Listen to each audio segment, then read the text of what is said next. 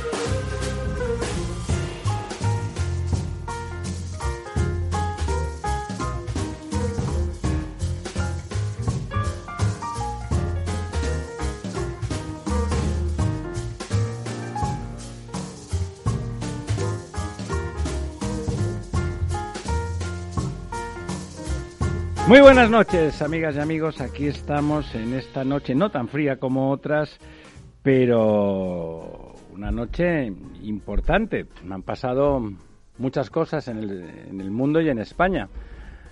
Toma, por empezar por España, ha habido un susto de esos morrocotudos, una explosión que se ha oído en una parte importante de Madrid, en la que lamentablemente una explosión por una caldera de gas parece ser habrán oído ustedes muchas veces, simplemente apuntamos porque no podemos obviarlo. Parece que definitivamente han muerto tres personas, definitivamente han sido tres. y un desaparecido. No, no, había dos, dos ah. personas y un desaparecido. El desaparecido ha aparecido muerto finalmente. Un electricista que estaba ayudando, pobre hombre, un hombre joven de 35 años, que también ha fallecido. Bueno, el edificio parece que aguanta y a partir de mañana, con buen criterio, van a empezar a desmontarlo, empezando por arriba, para evitar que el derrumbe perjudique. Como pues decía. Va, a ser todo no ahora porque la estructura es de hormigón armado. Bueno, hay que ir con cuidado y la van a hacer lentamente. Eh, como decía el alcalde, solo el único favor, el único favor que ha hecho Filomena a Madrid después de todos los disturbios y los problemas que ha introducido ha sido que gracias a que, a que el patio del colegio que estaba junto al edificio estaba lleno de nieve, los niños no han salido al patio y no ha habido desgracias importantes porque el patio del colegio ha quedado, la Salle la Paloma ha quedado completamente lleno de cascotes que han salido disparados como buses. Era la residencia de sacerdotes, yo creo, del colegio, o sea, de los profesores bueno, no lo, vinculado al colegio. ¿no? Estaban ahí, era una residencia de sacerdotes, no, el detalle no lo sé, pero, pero bueno, de, esas cosas que dentro de la desgracia, porque tres, tres fallecidos no es moco de pavo, pero realmente podía haber sido mucho peor, realmente podía haber sido mucho peor. Alguien apuntaba que nos hemos de dar cuenta de que esas revisiones de las calderas son muy importantes. Son muy importantes. Cualquier pequeño desajuste, como lo que sale por ahí es un combustible y un combustible explosivo, puede acabar de forma trágica. El mantenimiento de los edificios, el mantenimiento sobre todo de las cosas vinculadas a los combustibles, ha de ser exquisito ser mm. exquisito, no se puede pasar por alto lo más mínimo y menos y menos en los edificios antiguos como el que nos ocupa. Bueno, dicho eso, el, tema ha estado ampliamente comentado en, eh, en los medios, eh, no podíamos dejar de, de decirlo porque bueno, ha sido realmente Madrid, entre una cosa y otra, sale de una y entra en otra. En esta ocasión, la buena noticia política, aunque podríamos hacer el escarnio correspondiente, pero no queremos, ha sido que el gobierno se ha solidarizado y no ha hecho la parte, por lo menos, la parte del PSOE del gobierno ha llamado, se ha personado, se ha ofrecido eh, a colaborar en resolver de la mejor manera, como no puede ser de otra forma, el problema. Pero como ya no estamos acostumbrados a que las cosas ocurran con normalidad, pues bueno, hay que destacarlo como algo positivo. Y por supuesto, y por supuesto, la gran, eh, el gran evento, no noticia porque ya era ya estaba perfectamente planificado. El gran evento del año, del día en el mundo es la toma de posesión del presidente Biden, el presidente Biden, el segundo presidente católico en la historia de los Estados Unidos, la primera y su primera vicepresidenta mujer, Kamala Harris, una mujer y futura presidenta, bueno, o por lo menos candidata. Pues eh, podría ser, podría ser, ya veremos. Eh, la espanta del señor Trump, que ha estado muy bien porque los militares le han hecho un palmo de narices. Él se había autoorganizado una ceremonia de despedida con honores, con alfombra roja y salvas y toda la mandanga, y los militares le han dicho que no es, que hasta ahí podían llegar. Mm. Con lo cual se demuestra, igual que estaba Mike Pence en, como el vicepresidente republicano, pero no necesariamente estúpido como su jefe, eh, estaba Bush eh, en, la, en la recepción, al lado de Clinton y al lado y Obama, por supuesto, por supuesto. Ha sido una ceremonia. Presidentes vivos, ¿no? Es presidentes Exacto, presidentes vivos eh, que hacían piña, en el mejor sentido de la, de la expresión, con, bueno, pues con el presidente entrante, le daban continuidad a esa democracia, que es, bueno, pues sin duda es algo muy importante y recobran, recobran el sentido de unidad. Los discursos eh, han estado dirigidos fundamentalmente en esa dirección, recuperar la unidad. Apuntaba, apuntaba el, el vicepresidente, perdón, el presidente, el ya presidente Biden, Biden que, que los problemas de desunión que había no, no eran estrictamente inmediatos, que estaban latentes, bueno, que se habían potenciado y que habían explotado. Eh, interesante que el tema de la unión en este, este gobierno, que querrán hacer suyos pues algunos grupos en nuestro país, eh, justamente ponían, ponían todos los integrantes el, el énfasis en la unidad y frente a la desunión, frente a la controversia sistemática, frente ante, al antiinstitucionalismo que ha representado Trump y que aquí representan pues eh, los que algunos de los que han sido por lo menos eh, por ejemplo en los presupuestos eh, socios del gobierno. Es verdad que más socios de una parte del gobierno que de la otra pero lo primero que subrayaba Biden es que eso ese tipo de actitudes las, las orillaba absolutamente y que se iba a centrar en unir y no en desunir, en resaltar lo que unía a, lo que une a los americanos y no en lo que los separa.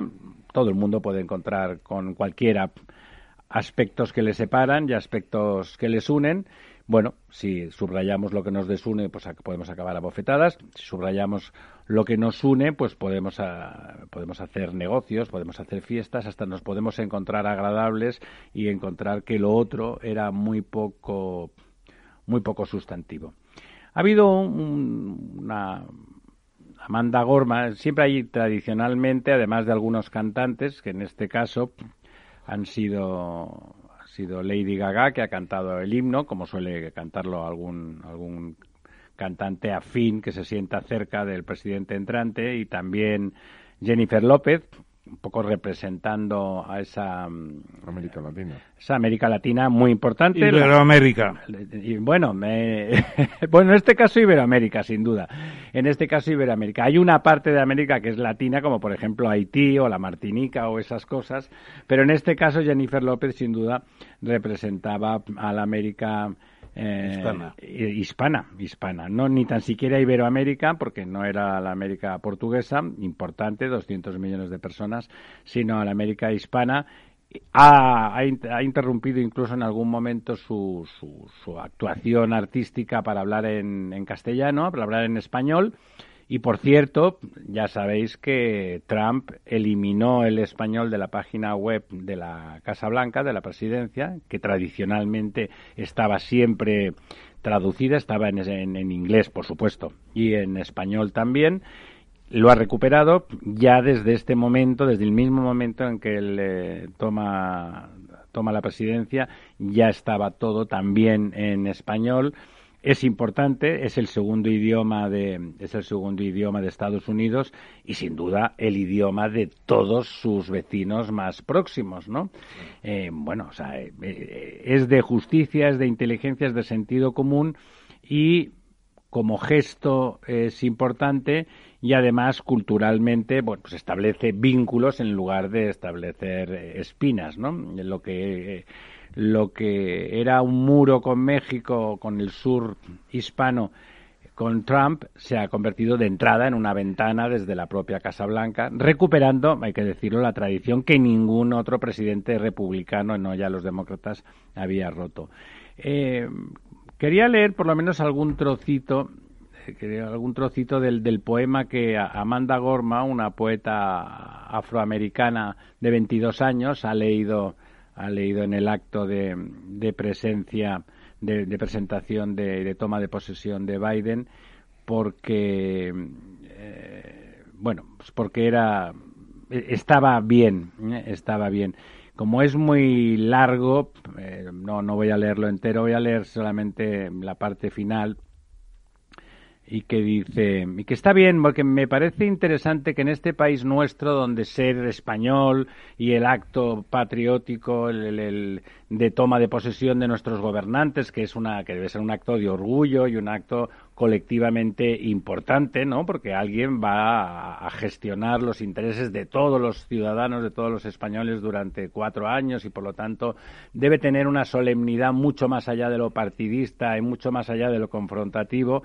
Deberíamos de aprender un poco, quizá, de esa, de esa componente eh, de espectáculo por un lado y de, solemnidad por otro, ¿no? De, seriedad inocente como cuando los niños asisten a las ceremonias esas de las familias, que los niños están muy serios, ¿no? Que los niños están muy concentrados y les parece que están asistiendo a cosas importantes desde, desde que son pequeños.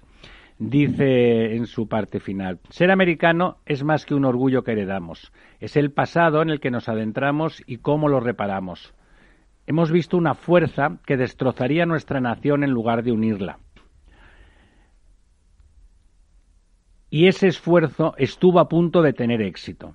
Aunque la democracia puede ser periódicamente retrasada, nunca puede ser permanentemente derrotada. En esta verdad, en esta fe confiamos, porque mientras tengamos nuestros ojos en el futuro, la historia tiene sus ojos puestos en nosotros es importante que se le dé a, la democracia, a la democracia, a la, capacidad de disentir y a la continuidad histórica del proceso democrático valor. Y, es importante que, que se tenga presente que siempre la historia mira a las generaciones, la mira, las mirará y, por supuesto, a, los gobernantes y que más allá de los intereses particulares o partidistas, eh, en el momento en que se entra en el gobierno se tenga un cierto sentido de trascendencia. Ahí quizá haría un apunte que donde el profesor Tamames es el que de los tres nos puede ilustrar sobre alguien que él conoció bastante bien, entiendo, que fue Adolfo Suárez. Como Adolfo Suárez, que era un personaje, bueno, eh, un personaje muy español, digamos, dentro de inteligente, pero dentro de la picaresca de, la política a priori eh, española. El momento en que se hace presidente del gobierno y que tiene el encargo, un encargo importante en aquel momento, eh, eh, a mí me dio siempre la sensación de que lo asumía con una solemnidad y una responsabilidad extraordinarios, ¿no? Más allá de que podamos juzgar que alguna decisión fuera más, más acertada o menos, me, me dio esa sensación de cómo el cargo y la responsabilidad poseen al personaje y lo convierten en algo mucho mejor de lo que era inicialmente. Profesor. Pues sí, empezando por ahí, yo diría que tiene usted toda la razón el puedo prometer y prometo, eso no lo ha dicho nadie, nada más que Adolfo Suárez. Si me apura, ni siquiera el rey se ha pronunciado nunca, eh, porque además constitucionalmente... Con tanto compromiso, ¿verdad? Con tanto compromiso y tanta claridad y grandeza. Y tuvo muchas ocasiones de esas. Yo, si me lo permite, a propósito de... Y le felicito por la presentación que ha hecho del tema, parece que viene de Washington. me alegro mucho Pues yo, yo creo que el discurso ha sido un discurso para estadounidenses, americanos, por supuesto. nada más. Se ha olvidado del resto del Es que había un problema muy grande en Estados Unidos. Muy ¿eh? grande, pero el mundo existe. Y este hombre, que además no llevaba el discurso, parecía que no lo llevaba escrito porque lo ha pronunciado sin mirar un solo papel, yo creo que tiene una visión demasiado americanista es decir, el mundo es muy importante y además en un momento en que China le está retando ya. Yo, yo don Ramón, eh, sin que sirva de precedente, que no suele ocurrir, discrepo, porque yo creo que él sí que tiene una visión muy internacionalista, pero estaba muy. Piense usted que aquello era un búnker, ¿eh? Tenían preocupación de que hubiese americanos que se opusieran formalmente. Precisamente por eso tenía que haber hecho un mensaje al mundo también. Además, un mensaje preparatorio de lo que viene porque lo que viene en estos cuatro años es muy gordo. Es pasar de la hegemonía americana a un mundo multipolar. China cuatro años no aguanta en esta situación de, de magnificencia de Estados Unidos y de desprecio. Lo de, lo, de, lo de hoy a mí me ha parecido mal. Bueno, luego lo que sí diría es que me ha alegrado mucho saber que estaban prácticamente firmados o ya firmados la vuelta a la Organización Mundial de la Salud. Eso es contradictorio con lo que estaba diciendo usted. Ya de los hechos, sí, eso está muy bien. los hechos demostrarán nuestro... Lo podía haber dicho. La vuelta, la vuelta a la Organización Mundial de la Salud y al Acuerdo de París de 2015 es muy importante. Como también es la web en español, me parece también muy importante. Y, y, una cosa que, claro, es una tradición norteamericana, no se invita a los jefes de otros estados. Allí no estaban ni la señora Merkel ni... Nunca están. Nunca están, nunca están. Nunca están. Y nunca están.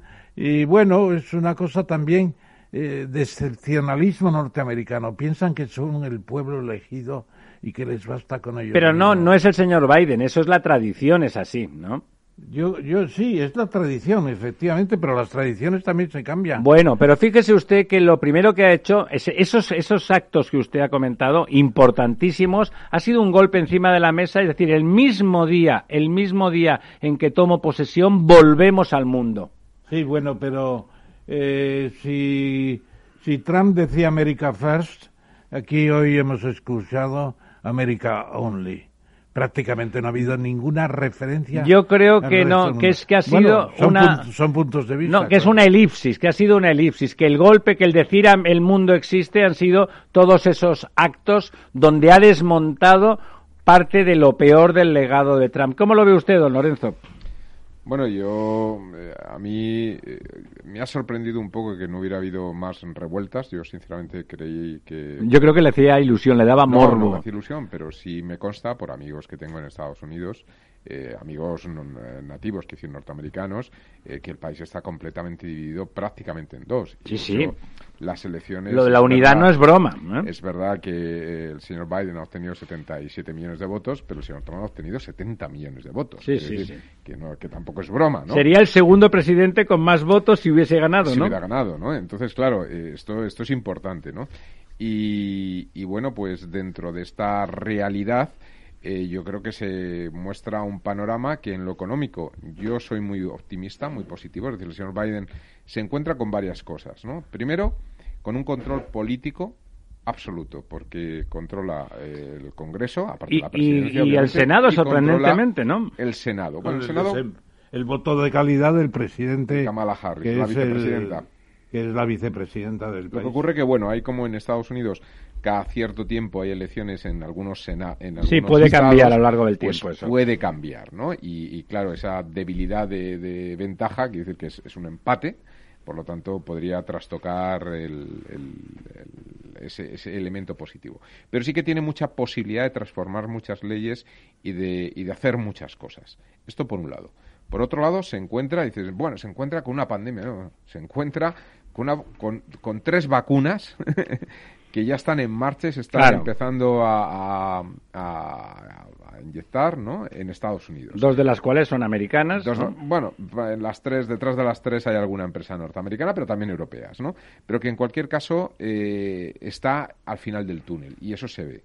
Y eh, se ha inyectado durante el año 2020 más dinero que nunca en la historia de los Estados Unidos en el sistema, ¿no? Es decir, y, y se sigue inyectando. Entonces, bueno, pues yo creo que la situación económica va a ser muy positiva, la, la capacidad que va a tener de, nuevas leyes de transformación, etcétera, políticamente lo va a tener muy fácil, sin, sin grandes, eh, digamos... Sin controversia, sí. Pues, o, sin grandes concesiones políticas, porque al final las cosas se consiguen a base de concesiones, etcétera, pero en este caso... Va a poder avanzar, sí. Va a poder avanzar, ¿no? Y bueno, sí que es verdad que yo he visto ciertos elementos de... Yo coincido con el profesor Tamames en que la parte internacional, más allá de los, eh, la vuelta a los organismos eh, multilaterales, etcétera, o los compromisos internacionales adaptados, pero hay puntos que todavía están, eh, que, que, no quedan claros por ver, ¿no? Puntos de conflicto, me refiero. Es decir, el caso de Irán. ¿Qué va a pasar con la retirada del acuerdo nuclear de los seis? ¿Va a volver a ese acuerdo? ¿Cómo, cómo va a quedar el tema de Irán? El tema de Venezuela. Eh, parece ser que reconoce como presidente en la sombra o electo al señor Guaidó. Eh, ¿Esto cómo, cómo va a fraguar? ¿Dónde está el cambio? Son, como usted ha dicho, puntos de conflicto que no se pueden anunciar como si fuese. Claro, no, no, pero quiero decir, es que la dificultad real, quiero decir, Estados Unidos es, es, el imperio, ¿no? Es decir, es la potencia hegemónica después de la Segunda Guerra Mundial y por lo tanto tiene mucho que hablar y mucho que decir en el terreno internacional y ahí hay puntos, eh, bueno, eh, el más conflictivo quizá por el lo, ha comentado el profesor Tamames el caso de China no pues tendrá que ver con Taiwán no eh, ahí hay un punto realmente crítico no qué va a ocurrir con Taiwán eh, porque claro los años siguen avanzando y también el gobierno taiwanés pues tiene ciertos intereses de un reconocimiento internacional etcétera. Esto qué va a ocurrir no estos puntos. Qué va a ocurrir con la embajada de Estados Unidos en Jerusalén va a volver a Tel Aviv. esa yo le puedo asegurar que ya no se mueve de Jerusalén, porque los judíos en Estados Unidos son 6 millones, mm. apenas el 2% de la población. pero muy poderosos. Pero con mucha influencia. Bien, pero, pero han tenido tradicionalmente mucha influencia, sobre todo en el bando republicano. ¿no? El bando demócrata depende. Y pensemos que Biden es, es, es católico, esto también hay elementos, digamos, que vamos a ver cómo, cómo, cómo se gestiona. Pero para un católico es cierto, la historia es más importante. Hay, hay, de alguna forma puntos ahí que, que faltan por, por definir. Eh, sin embargo, a nivel interno, yo sí que creo que, que, bueno, se van a, se van a producir grandes, grandes cambios positivos, ¿no? No solamente el tema de la de la población hispana o la, los, los, América Latina, porque ellos se llaman así, se autodenominan así, y me refiero en Estados Unidos, sino eh, el caso, vamos, Biden siempre ha sido el candidato de, de, la población negra, ¿no? De, otro colectivo, son 40 millones de personas eh, de color que, bueno, pues se han sentido tradicionalmente marginados, ¿no? Y ha habido grandes movimientos y revoluciones sociales en Estados Unidos desde la Segunda Guerra Mundial precisamente con el movimiento de la población negra, ¿no? Lo que quizás no, ha, no, no, ha planteado en su crónica desde Washington eh, Todo esto es una venganza porque no, porque no estaba de acuerdo con él en algún tema. ¿eh? Lo que no ha planteado es el ambiente de tensión tremendo que, tremendo, estamos históricamente se dice que solamente se recuerdan hace 160 años. Al final de la guerra, ¿no? No, no, cuando juró eh, Lincoln. Lincoln. Porque ya estaba casi empezada la guerra, no estaba empezada, empezó unas semanas después, pero ya los siete estados del sur se habían sublevado, se habían separado. Y claro, fue una tensión tremenda y a las pocas semanas empezó la guerra. Y se pensaba incluso que iba a haber problemas con los sudistas, con los sureños, bueno, pues allí tuvo 25.000 personas. Hoy ha habido 1.200, creo. Bueno, ya son muchas teniendo en cuenta la, situación, de pandemia, ¿eh? La situación.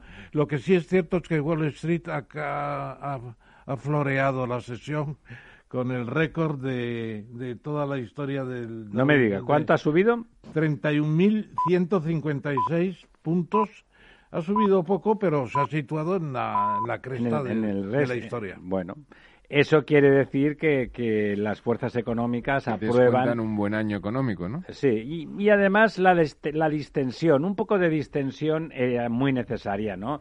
Esta gente que se dedica a crispar permanentemente y buscar enemigos como forma de supervivencia, que es el populismo, Eh, bueno, es verdad que los populistas que se dicen de izquierdas no se identifican ellos a sí mismos con el populismo de, Trump, pero es lo mismo, apelaban al mismo tipo de, sentimientos, a la confrontación, eran antiélite, también Trump era muy antiélite, como buen analfabeto funcional, era muy antiélite, o sea, era un personaje que las, la cultura y la intelectualidad le ponían de los nervios, ¿no? Y la crítica no soportaba ningún sentimiento crítico hacia él de ninguna manera, ¿no? Le habrá sentado, yo la verdad es que he disfrutado mucho con la actitud de los militares americanos negándose a hacerle el último homenaje. Eh, como diciendo, nosotros no estamos contigo. De hecho, yo creo que a los americanos, ¿usted qué cree? ¿Qué, qué opinión tiene al respecto? ¿Usted cree que a los militares americanos esa pérdida de posicionamiento internacional que había promovido Trump, ¿no le parece que les molestaba muchísimo? Bueno, relativamente. Lo que yo creo y sigo creyendo en lo que dijo Eisenhower en 1960 cuando le pasó el poder a Kennedy. Eh, fue fantástico. Yo creo que Eisenhower es el hombre que ha sido más decidido porque cuando Hombre, era general, ¿eh? cuando los franceses, ingleses y, e israelíes invadieron invadieron digamos Sinaí, Palestina, sí. Palestina y Sinaí, bueno, les dijo o se van ustedes, no, era Sinaí y el Golfo, el canal de Suez, sobre todo. O se van ustedes ahí o les echamos. Y luego Khrushchev pues completó la cosa, Khrushchev no, la Unión Soviética, no era Khrushchev, no era todavía. todavía, ¿no? Bueno, fantástico. Y además dijo a Kennedy, tenga usted cuidado con el complejo industrial militar porque se lo come todo. Bueno, y le pegaron un tiro. Claro, y, era la, fabricación de armamento, que es una cosa tremenda. Yo creo que tienen más poder los militares ahora con el tema del armamentismo que nunca. Eh, los presupuestos militares los ha subido mucho el, Propio, el propio Trump, sí. Entre otras cosas por razones económicas también. Bueno, yo creo que por apoyar al complejo industrial militar, como usted dice, y garantizarse un apoyo fáctico, ¿no? De una sí, además el, el complejo industrial militar de los Estados Unidos es como los obesos. Un tío que pesa 180 kilos tiene que comer muchísimo. Un imperio tecnológico militar como ese, solamente mantenerse bueno, están en 700 mil millones de dólares, claro. Y China, está en 200 mil apenas, ¿no? O sea que. Don Ramón, vamos a hacer una brevísima pausa y, eh, si le parece, recibimos a nuestro primer invitado. La verdad desnuda, con Ramiro Aurín. En forma de U, como una V. W. Una L, signo de Nike Sopa de letras. ¿Cómo será la recuperación tras la pandemia? ¿Qué escenario dibujan los principales expertos de la economía española? La evolución global de la curva de la propagación de la pandemia es preocupante. Es preocupante. Los posibles escenarios económicos en Capital Radio.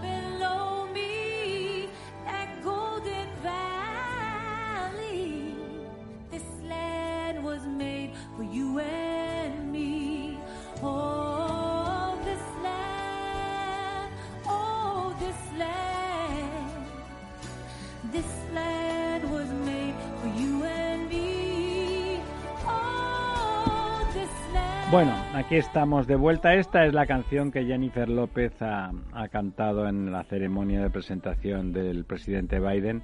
Eh, y aunque sea en inglés, después ella ha intervenido, como les he dicho antes. La canción es Esta tierra es tu tierra. Esta tierra es tu tierra. Eh, diciendo a todos los que viven en Estados Unidos que se pueden sentir americanos, igual que todos los que vivimos en cualquier parte de España, tenemos derecho a sentirnos eh, españoles.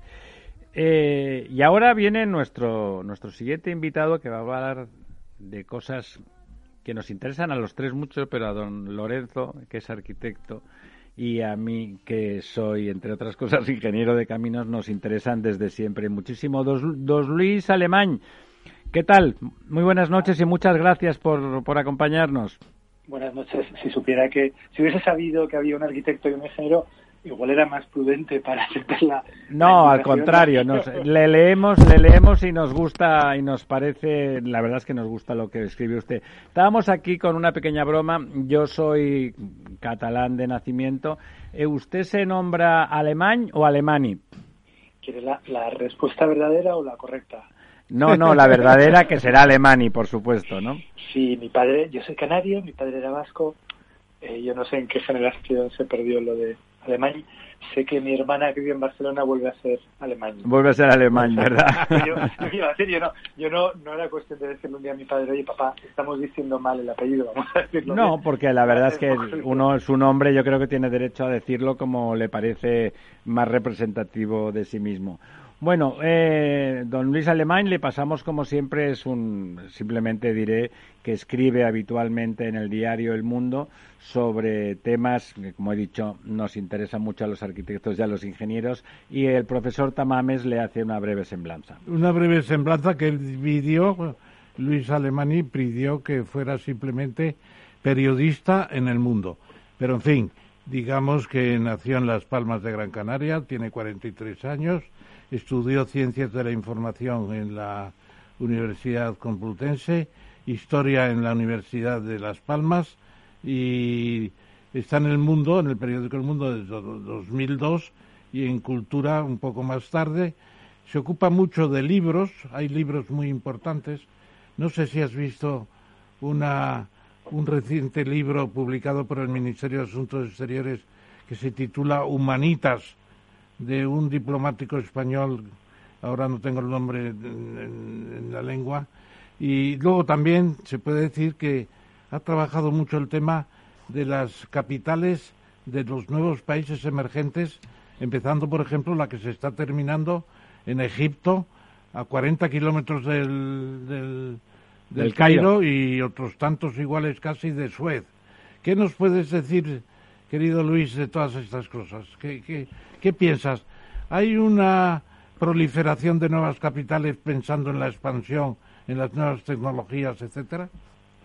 Em, hay una idea que me parece una paradoja muy curiosa y muy muy sugerente, que es que esa idea de la ciudad nueva, de la arquitectura creada desde cero, que no es nueva, que está en la historia. Al estilo Brasilia, sí. Al estilo Brasilia, pero también al estilo San Petersburgo, eh, Canberra, hay, casos eh, frustrantes como el de Brasilia, pero también hay algunos de cierto éxito como el de Canberra. Eh, digamos que en la, en la educación de los que hemos crecido en el siglo XX es una idea más o menos asociada a cierto idealismo de izquierdas, a una, a una voluntad de crear un mundo nuevo, igualitario y más, más justo. fue una idea que de alguna manera se abandonó porque llegó un momento en el que nos pareció una especie de sueño de la razón convertido en monstruo, eh, un monstruo atractivo y fascinante, eh, pero monstruo, quiero decir, de, Brasilia todos tenemos cierto interés, pero todos sabemos que, que nadie querría vivir en Brasilia y que por tanto había sido más o menos abandonado. Nos parecía un asunto del siglo XX abandonado. ¿Y cuál es la sorpresa de descubrir que en este momento del siglo XXI hay 150 ciudades que crecen desde cero, como arquitectura de la tabla rasa eh, por todo el mundo, pero sobre todo en el hemisferio sur y en la, en la ruta, en la nueva ruta de la seda entre China y Europa, donde hay un desequilibrio demográfico obvio, hay una riqueza creciente y sin embargo muy poca gente que vive allí para atender esa riqueza y para beneficiarse de la riqueza. Pero bueno, la paradoja no es esa, la paradoja es que mientras que en el siglo XX esta idea de la ciudad nueva era una fantasía, una, una utopía eh, socialista igualitaria, en el siglo XXI reaparece como, eh, como burbujas de hipercapitalismo. Las, las nuevas ciudades son eh, a menudo burbujas de prosperidad con en zonas de fiscalidad reducida, que son pequeños enclaves de hipertecnología y de sofisticación cosmopolita en países que más allá de las fronteras de esa de esas nuevas ciudades son son países autoritarios eh, infradesarrollados etcétera. Em, eh, yo creo que lo interesante de este viaje es descubrir cómo eh, cómo esa idea de la ciudad utópica se ha convertido en lo contrario de lo que era en el siglo XX em, los arquitectos ingenieros de caminos que, que estáis en la audiencia igual teníais esa idea ya de, vuestra educación, de vuestros años de la escuela, no lo sé. No, a mí me parece que lo que comentas es muy interesante porque son en esos países que hay que conocerlos y ver realmente cómo son eh, y que realmente esas incrustaciones de modernidad eh, son como una especie de avanzadilla, como casi como, como de extraterrestres que se instalan y que, bueno, intentan emitir. ¿A ti te parece, te quiero hacer la primera pregunta, ¿Te parece a ti que has pegado un vistazo amplio? Has, dicho muchas, has dicho 150 y me he quedado impresionado por el número, porque realmente son muchísimas, ¿no? Eh, ¿Te parece que, puede significar algún tipo de cambio sociopolítico en esos países a largo plazo? La realidad es compleja. Eh, cada caso es diferente. Eh, yo entiendo, yo he estado en el Cairo y he estado en Bangkok y eh, son experiencias estupendas haber estado allí, pero no querría vivir en el Cairo. Soy, consciente que es una ciudad realmente inhabitable y que cuando el gobierno egipcio eh, se plantea hacer una ciudad nueva de 6 millones de habitantes, para la que en realidad no tiene un nombre cabal, porque el nombre que tiene la ciudad es eh, Nueva Capital Administrativa. Yo dudo que nadie se refiere a una ciudad, llega y de dónde eres, de Nueva Capital Administrativa. entiendo que, que podemos hacer una caricatura un poco hacia el idealismo eh, un poco banal de, un proyecto así, pero yo entiendo que es que el Cairo es una ciudad inevitable. inevitable. Es que lo es, realmente el Cairo es una ciudad inhabitable, Bangkok es una ciudad muy difícil, por decir sitios que has, que has citado, ¿no? realmente... Problemas de insalubridad, problemas de inseguridad, de insalubridad, de, de polución, y, la imposibilidad, ¿no te parece, Luis? La imposibilidad de transformar. Son megaurbes que no puedes transformar en ciudades modernas, ¿no? Sí, sí, esto, esto no es Vitoria, que Eso es. una callecita y, al cabo de 10 años Vitoria te queda una ciudad que parece Suiza. No, obviamente la escala es, descomunal y, no hay manera de, resolverlo. Eh, Pero permíteme que te interrumpa un momento, Luis, porque yo creo que este Al-Sisi que es el presidente actual de Egipto después de un golpe de Estado y de una elección que ya eh, organizó él para elegirse a sí mismo, naturalmente, es un hombre con cabeza, yo creo, porque se ha dado cuenta de que la macrocefalia del Cairo no se puede mantener. Y entonces, en esa zona intermedia desértica, pero entre Suez y el Cairo, yo creo que se está haciendo una cosa nueva. ¿Por qué? Pues porque eh, va a tener ya agua seguramente fuera del Nilo incluso. Es decir, con la energía solar en el desierto se consigue eh, suficiente capacidad de kilovatios para hacer agua no gratis, pero abundante y desalada. ¿No crees que has estudiado, la llaman la ciudad de, de Al-Sisi, precisamente el presidente, porque tiene mucho interés, claro. Se, se mudan en el otoño, creo, ¿no? Eh, durante este año, estaba previsto para el año 2020, pero 2020 ha sido un año imposible, más imposible que el Cairo incluso. Eh, durante 2021 la administración pública egipcia se instalará en la nueva capital. Eh, lo que cuenta Ramón es absolutamente cierto, pero os voy a dar, les voy a dar, que, ya no, no ignoro que nos tratamos de usted. Sí, de tú, por favor, de tú. Les voy a dar una clave extra. Eh, eh, que me contaba Iman Sami, que es un, consultor inmobiliario en Egipto de John Stein LaSalle. Eh, lo que venía a contar es, eh, Egipto es un país que viene de varias de, devaluaciones de la moneda, de la ley egipcia, en el que existe una clase media eh, que no es mayoritaria, pero que es amplia en un país de 70 millones de habitantes. Hay mucha clase media y mucho profesional cualificado eh, y que esta gente necesita productos para el ahorro. Y, me decían, pues están como el, el dentista egipcio está como loco porque le ofrezcan productos inmobiliarios, porque es el único producto para el ahorro en el que tiene confianza. Eh, entonces decía, está la, nueva capital administrativa, pero es que antes de la nueva capital administrativa ha habido 20 proyectos parecidos, no tan ambiciosos, pero en el mismo sentido de eh, suburbios desgajados del Cairo que se crean de cero y que están hechos para que los egipcios vivan allí, para que los egipcios de, de clase media o burgueses vivan allí, sí, pero sobre todo para que los egipcios de clase media burgueses tengan un lugar en el que invertir su capital, sus ahorros. Eso no tiene nada de malo, pero también de alguna manera es el límite del éxito de este tipo de proyectos. Eh, lo que quiero decir es que si, si un proyecto así, que no es el caso de una capital administrativa, pero sí es el caso de muchas ciudades en Malasia, en países del sudeste asiático, están hechos, eh, a lo que habría que plantearse es, ¿están hechos estos proyectos para crear burbujas de modernidad que que irradien esa modernidad y esa prosperidad al resto del país o están hechos para que eh, las clases más o menos privilegiadas de esos países eh, tengan un lugar en el que invertir su capital eh, y en el que refugiarse y en el que ignorar al resto del país. Pues, pues esa es la duda y entre los 150 casos pues habrá de todo.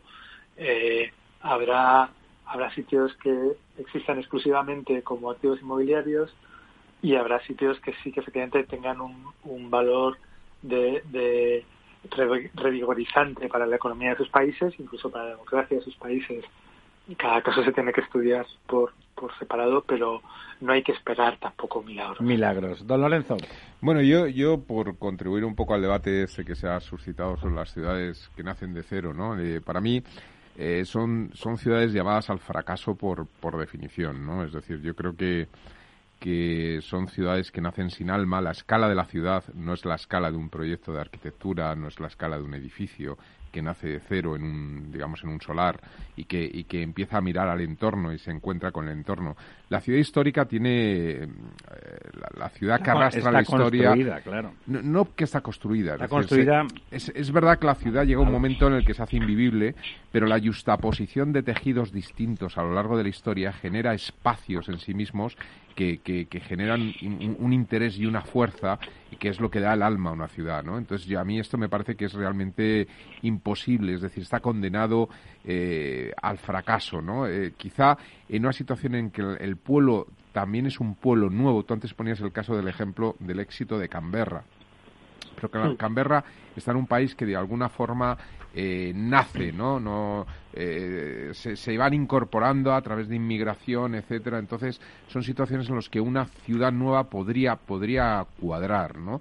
Y, además, bueno, pues el nivel cultural de civismo, etcétera, de Australia, pues no es el mismo eh, que el que tiene la, población en, países como, como Egipto, ¿no? Yo creo que, que ahí es una ciudad que va a ser condenada condenada al fracaso. Yo ahí defiendo mucho ciudades como Bangkok, como el propio El Cairo, por muy mal que estén. En el sentido, Está muy mal, ¿eh, don yo tenía, sí, sí, sí, yo las pero, conozco y pero mira, yo, yo creo que eso es una cuestión, es una cuestión, sí, pero es una cuestión de intervenir en la propia ciudad, es una cuestión de diseño. Yo recuerdo un profesor en la escuela que decía, era una frase que a mí me encantaba, que decía, eh, eh, los arquitectos hemos eh, destrozado el mundo de tanto querer transformarlo, merece la pena volver a intentarlo, ¿no?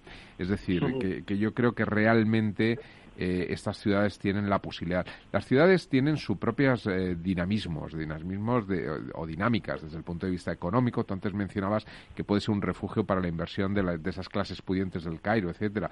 Pero la propia ciudad es capaz de generar, es decir, el urbanismo, el desarrollo, el, crecimiento de la ciudad al margen de crear una ciudad a 40 kilómetros, tiene también esa capacidad de crear lugares, barrios eh, que están un poco al salvo, que, permiten esa inversión, ¿no? Con la venia del del moderador, yo no estoy de acuerdo en absoluto, porque una ciudad de 6 millones como la que va a hacer el, el presidente Sisi, no puede fracasar. Podrá tener problemas, indudablemente, pero fracasar no, porque con 6 millones se crea ya una dimensión crítica. Pero cuando está llena de gente, don Ramón, hay que llenarla, ¿eh? Pero es que la van a llenar enseguida. La van a llenar enseguida porque lo de Egipto. Yo estuve en Egipto el año 63 por primera vez y tenía España 32 millones y Egipto tenía 32 millones. Nosotros ahora tenemos 47 con los inmigrantes y ellos tienen 110 o, o casi. Claro, es que es impresionante y además es horroroso para ser exactos. No, y además que, que, que yo supongo que sí, sí no está haciendo solamente unos solares para poner viviendas, estará haciendo eh, distritos industriales, zonas especiales de alta tecnología. Pero eso es una etiqueta, hay que llenarlo de industrias, se hay que hace, llenarlo de... Se hace. Bueno, y, bueno. y si uno visita hoy, eh, ¿cómo se llama? Brasilia, eh, yo, yo estuve al principio de Brasilia y era una cosa tremenda, pero hoy es una ciudad impresionante ya, claro, y con la dimensión crítica se avanza mucho. Otra cosa es lo que decía Crespo, Crespo o Castro, no me acuerdo, el alcalde de Getafe decía, hay que trasladar la capital de España a Getafe, porque ya tenemos universidad, tenemos aeropuerto y tenemos además el equipo de fútbol en primera. Yo, yo, yo como, como soy un, un, invitado educado, os voy a dar la razón a los dos. Eh, ah, vamos a ver, eh, para pasar el fin de semana que viene con una novia, ¿dónde te irías? ¿A, a Roma o a Astana? Pues no, no hay que darle mucho más vueltas, todos nos iríamos a Roma. Eh, la, la, complejidad de un espacio urbano que hace la historia, que hace la, rectificación y el, la sabiduría del tiempo, no tiene comparación y, no, y, y, es eh, cualquier escenario inventado, cualquier arquitectura eh, de tabla rasa inventada desde el idealismo está condenada a ser un escenario desangelado y, y tristón. Pero soy consciente también que esta es la mirada nuestra como europeos, eh, con una mirada un poco eh, maleada por, por manierismos. Manierista, por... efectivamente, iba a decir manierista. Sí, quiero decir, si fuéramos, si fuéramos eh, unos egipcios que estuviésemos hasta el gorro del atasco del Cairo, eh, nos parecería maravilloso, seguramente la nueva capital administrativa. Eh, quiero decir, son, son miradas que hay que relativizar y, y y yo me iría al Cairo mañana. Yo, yo, yo solo he estado en el Cairo una vez y fui muy feliz. Eh, me iría mañana, pero entiendo que, que eso es una cosa que trae muy distinta de ser cairota y, gastar cuatro horas en llegar al, al colegio de tus hijos, no lo sé. No, y es verdad, es verdad, Luis, que por ejemplo que hay ciudades que no se pueden solucionar, más allá del optimismo irracional de nuestro amigo el arquitecto, don Lorenzo, eh, por ejemplo, estaba pensando, yo estuve una temporada en una ciudad tremenda que es Puerto Príncipe. Puerto Príncipe, para dotarla de las infraestructuras que hacen digna la vida, las mínimas infraestructuras que hacen digna la vida, que la hacen casi más que digna humana, es prácticamente imposible. Hay que desmontar la ciudad y volverla a hacer de nuevo, con lo cual tiene mucho más sentido hacer pues a 20 kilómetros una, pues, una aglomeración eh, en orden. Es decir, cuando hablamos de ciudades con enormes problemas de, de, de pobreza, pero de pobreza vinculada a la propia infraestructura urbana, quizá la solución sea construir, eh, bueno, pues eh, construir algo para que esas gentes se instalen en otro lugar donde esa infraestructura urbana, que, que, que es de alguna forma la, la, democratización de la dignidad, ocurra, ¿no?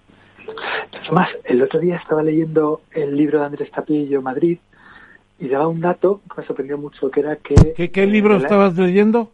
Madrid, de Andrés Tapillo. Lo estoy leyendo yo también. Es un libro estupendo. Pero no, no es tan bueno como yo esperaba. Deja que cuente, don Ramón.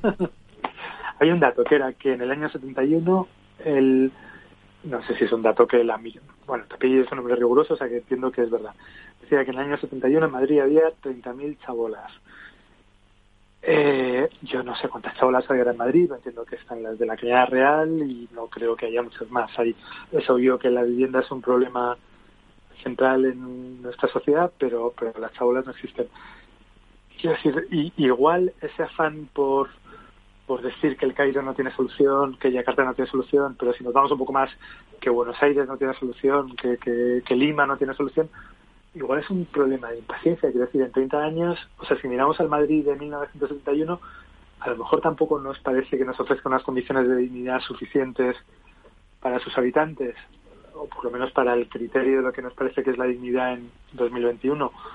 Y bueno, pues después de 40 años, pues pues no hay chabolas, no lo sé, o sea, es cierto que, que frente a la tentación de la tabla rasa, pues que el, el trabajo a largo plazo da resultados, que en Madrid no hay 30.000 chabolas hoy. 30.000 son pocas, ¿eh? Cuando hablamos de Puerto Príncipe, hablamos de a lo mejor eh, 300.000.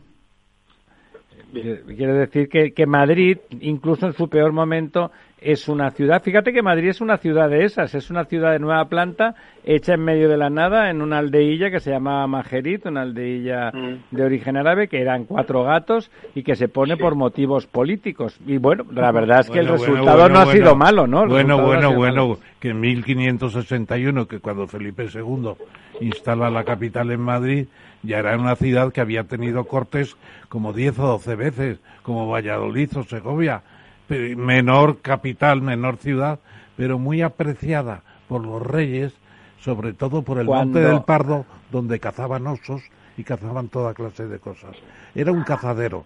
Era un cazadero, no era una ciudad. hombre, pero también ten- había tenido cortes, había tenido reuniones. No, eh, reuniones, no era una ciudad en absoluto. El problema de, de- es más, tuvo un problema la corte y es que no habían artesanos, no había nadie. Ah, Hubo que traerlos a No, todos. No, no, no era, no era Majerit ya, tenía mucho más que Majerit. Bueno, eso lo dice don Ramón porque es muy madrileño. Muy madrileño. Pero Yo- usted que tiene un eh, origen mestizo igual que yo, podemos a- a- apelar a la historia. eh, Eso está pero- documentado, don Ramón. Pero, pero Madrid tiene, tiene, por así decirlo, una calidad histórica importante. Ya Alfonso VIII, cuando la conquista de Madrid, que es en 1200 y pico, cuando se forma capital, lleva tres siglos funcionando. Y tenía los célebres viajes de agua. Madrid ha resultado un éxito final formidable. A mí me parece una ciudad maravillosa, una ciudad cosmopolita, global, acogedora. Me- vamos, yo soy un gran defensor de Madrid, pero empieza como empieza. Se parece bastante a las ciudades que nos está comentando Luis Alemani. Una pregunta Sí. y una confesión. Yo no he estado nunca en San Petersburgo. Estoy seguro que ustedes sí. ¿Es una ciudad desangelada? entre San Petersburgo es también de la misma historia. Es una ciudad creada desde un poder central. Con No, yo creo que ya. Es una gran ciudad. Es una gran ciudad que ya está muy consolidada, con unas avenidas impresionantes. Lo que sorprende es la grandeza. Pero eso es una idea de, de Pedro el Grande. Bueno, claro. porque es una ciudad imperial construida, como dice Claro, Luis, como capital. construida ex, eh, ex hay, ¿no? hay ambientillo, apetece dar un paseo. Hombre, a 20 bajo cero, Luisito, la cosa No, está muy mala. Sí, pero en verano sí. Hombre, lo que pasa es que también es una cuestión del tiempo, ¿no? Es decir, cuando se habla, madura. claro, al final, eh, eh, claro, el alma... eh, 200 al- al años después, nace ¿no? el alma, ¿no? Es decir, eh, es verdad lo que decía ah, Ramón, que cuando se crea, o sea, cuando Madrid se, se nombra capital, pues ya lleva tres, tres siglos, pero tres siglos de los cuales los 100 anteriores, pues empezaba a ser algo, pero los, a los a 200 primeros era un poblachón, bueno, y de hecho... Madrid, Madrid es un poblachón manchego venido a más hasta hace relativamente poco, ¿no? Es decir... Eso que dijeron algunos, incluso algunos de escritores de Madrid y- no tiene mucho sentido, porque ya con Carlos III Madrid se convierte en una ciudad, digamos, europea. Con, Es, es una ciudad con los importante. Pero Es mira- importante, pero es construida. Es muy parecida Bueno, a lo que está No, contando y Madrid, Luis. Madrid tiene un pequeño problema, un problema eh, importante en esa época, y es que hay una ley eh, por la cual eh, se establece que para poder, eh, digamos, que, se, que, que- que vengan y se aposenten los, las personas de la corte y demás, cuando se traslada a la corte, pues todas aquellas viviendas, eh, edificaciones que tuvieran más de tres alturas, estaban obligados por ley a tener que alquilar una planta. Entonces eso lleva a que no se construyeran viviendas de tres plantas, sino solamente de dos. De dos eso- para no tener que para alquilarla, ¿no? arreglarla, ¿no? Entonces, claro, eso, eso co- al final constituye una ciudad, pues chata, ¿no? Una ciudad eh, que, que, no crece, que no, que no sigue la evolución de otras ciudades europeas y muchísimo menos a la altura de lo que llegó a ser el imperio con Felipe II. Es decir, Déjame que recupere a, a Luis, Luis, antes de que tal. de, tú has, que te has estudiado razonablemente, porque la verdad es que 150, insisto, es un número impresionante de ciudades de nueva planta en marcha en el mundo. El número me ha impresionado vivamente. ¿Cuál es la ciudad o cuáles son las dos o tres ciudades que más positivamente te impresionan y que cuyo proyecto y contexto te parecen más interesantes y que aporten más? A ver, impresionarme. Eh, os voy a confesar que intenté ser un poquito escéptico con todo, pero os cuento un poco modelos eh, que son contrapuntos unos de otros y que se explican por, por oposición. Hay un caso en Corea del Sur, que es Songdo, que es un poco lo contrario de la capital administrativa de Egipto, que es una especie de ciudad boutique. Es una ciudad pequeña, hecha para, para 75.000 habitantes. Ah, chiquitita. Sí, está hecha en, en una zona de fiscalidad especial, de, de fiscalidad baja. Eh, está construida a la vera de un aeropuerto internacional, eh, sobre 60 hectáreas ganadas al mar. Y bueno, pues una especie de ciudad virtuosa en la que nadie tiene que coger el coche, en la que la huella de carbono que dejan sus habitantes es mínima. O sea, una ciudad sostenible. Sí, lo que pasa es que luego tiene su trampa, que es que es imposible hacer una ciudad eh, sobre 60 hectáreas ganadas al mar sin, sin pretender que eso deje un impacto medioambiental. No, claro, no, claro. No, aquí Santos no hay nadie. Claro. Eh, y que en la medida que es una zona de fiscalidad baja, es una zona económica, ¿cómo se llama? Una, un, en Canarias tenemos una, una zona económica especial, eh, pues quiero decir, eh, eh, tiende un poco a ser un, un, esa burbuja de... Una excepción, es una excepción, no es algo generalizable, ¿no? Sí, un, un refugio de ricos más que una fuente de, de riqueza para el entorno. Eh, otro caso, obviamente, particular es el de por la escala. ¿Y, y las otras dos? ¿Las otras dos? Pues mira, hay un caso que me gustaría llamar la atención que es Rawawi, en Cisjordania, que es una, una ciudad nueva financiada por eh, un rico palestino estadounidense. Palestino, eh, o sea, árabe. Árabe, sí, árabe, eh, que en una, en una colina de Cisjordania crea una ciudad para también 40.000 personas aproximadamente, que además está confrontada a las colonias de asentamientos de judíos que están en las, en las colinas de enfrente. Hay algo desafiante en esa imagen. y que y que tiene la particularidad además de que como arquitectura eh, lo, lo, sentimental, lo emocional pesa mucho. Eh, el hecho es que toda la edificación está hecha con piedras que son del mismo color que las piedras de la ciudad antigua de Jerusalén. Eh, todo tiene ese matiz emocional. Quiero decir, Alegórico. Que, sí, creo que ni siquiera tiene un valor de refugio para los palestinos ricos, porque creo que los palestinos ricos no están en Palestina, están, no. están en, no sé, en Londres. En cualquier otro sitio, sí. Sino que ahí tiene un valor emocional de reivindicarse eh, frente a los vecinos judíos eh, con los que hay una hostilidad permanente. Y un tercer caso, eh, lo acabo de leer esta misma tarde, que es una cosa que se llama la ciudad lineal en Arabia Saudí, que es un... ¿Dónde? ¿Dónde? En Arabia Saudí. En Arabia Saudí es como, como la ciudad lineal de Madrid y Arturo Soria, pero de 170 kilómetros de largo.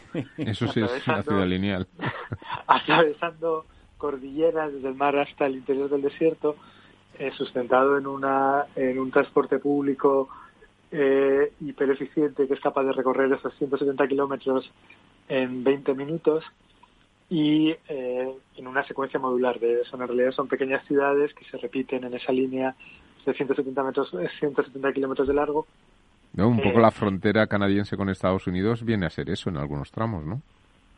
Sí, sí, es una línea, solo que aquí la pueblan. Aquí pretenden poblarla. y pretenden poner un metro ciudades a velocidad de Concorde. Eh, y, y bueno, pues también está, es curioso, ¿no? Un país cuya riqueza está basada en el petróleo, eh, también lo plantean como un ejemplo de virtud ecológica y medioambiental. Eh, no lo sé. Eh, probablemente digan más estos proyectos de nuestras aspiraciones como sociedad, de cómo queremos vernos a nosotros mismos, que de cómo vamos a vivir en el futuro. Eh, sospecho, sospecho que en el futuro yo eh, seguiremos queriendo vivir en la calle Zurbano mejor que en el Pau y en el Pau mejor que a 20 kilómetros de Madrid, sospecho, pero bueno. Sí, es verdad eso que, que dices de que es una proyección de la imagen futurista, hiperracional que nos gustaría que fuéramos, cuando en realidad somos unos animales de bellota capaces de poner a un presidente como un emperador como Trump en el siglo XXI a, mandar a mandar a, todo el mundo. Es, eh, es cierto. Oye, qué, qué interesante, me he quedado con ganas de que habláramos mucho de eso porque de hecho eso mismo, la ciudad palestina que estabas comentando, es manifiestamente una ciudad un desafiante, ¿no? Es básicamente una mirada arrogante al frente, rodeada de, bueno, de los halcones israelitas, que lo son, da igual la opinión que uno tenga de ese conflicto. Es evidente que la, agresividad de Israel ahí es muy alta y que ser capaces de plantear una alternativa arquitectónica y formal tiene, tiene un valor de, de eso, de dignidad y de, y de resistencia, ¿no? ¿Alguna cosa final, don Ramón? No, simplemente recordar que la ciudad quizá más impresionante de crecimiento y expansión ha sido Dubái. Dubái ha sido una cosa formidable y el gran edificio que sigue siendo el más alto del mundo ha entrado en suspensión de pagos. Porque claro, Dubái se ha convertido en una meca turística y el turismo en estos últimos meses pues ha brillado por su ausencia. Claro, esa es la vulnerabilidad de eh, tener una atracción importante y no tener una multidiversidad. Ahí yo doy la razón al arquitecto, a Lorenzo, porque conteniendo muchas actividades se compensan unas con otras. Pero si hacemos una ciudad de vacaciones, viene un virus y adiós ciudad. Adiós países, se, llama España. Adiós país. No sé cómo estará el rey emérito observando lo de Abu Dhabi, pero seguro que podría escribir algo, le vamos a decir. No, pero fíjate, eh, otro día le vamos a invitar al programa de la mañana, al Estado Ciudad, presencialmente, si tiene la bondad don Luis, para hablar de todas estas cosas. Encantado. Porque, y fíjate, creo que tienes, cuando ponías en duda mi, mi pregunta bien intencionada de si esas burbujas formidables de modernidad y tecnología podían hacer avanzar la democracia y la, y la modernidad social en esos países, es cierto que lo que acaba de comentar don Ramón, no ya Dubái, en los Emiratos, que es el sitio más estupendo de, de, de la zona, pues, pues eh, Abu Dhabi es una ciudad preciosísima y en cambio es más liberal que el resto, lo es, pero dentro de unos... Y Qatar, la capital de Qatar es una ciudad formidable. La Corniche. Y en cambio... Tiene una Corniche Y en cambio es una dictadura autocrática y bastante integrista. O sea, mm, e, es como el modelo de capitalismo de China, ¿no? Al final se, se inventan la forma de poder vivir socialmente una cierta modernidad y en cambio ser estrictamente autocráticos o integristas o poco democráticos. Hay, hay una cosa que me falta por decir. Sí, por favor. Que es, eh, ¿por qué ocurre esto? Eh, entre otras cosas, porque es posible, porque existe una acumulación de capital brutal, muchos de los proyectos están financiados por, por el fondo del Golfo. Claro.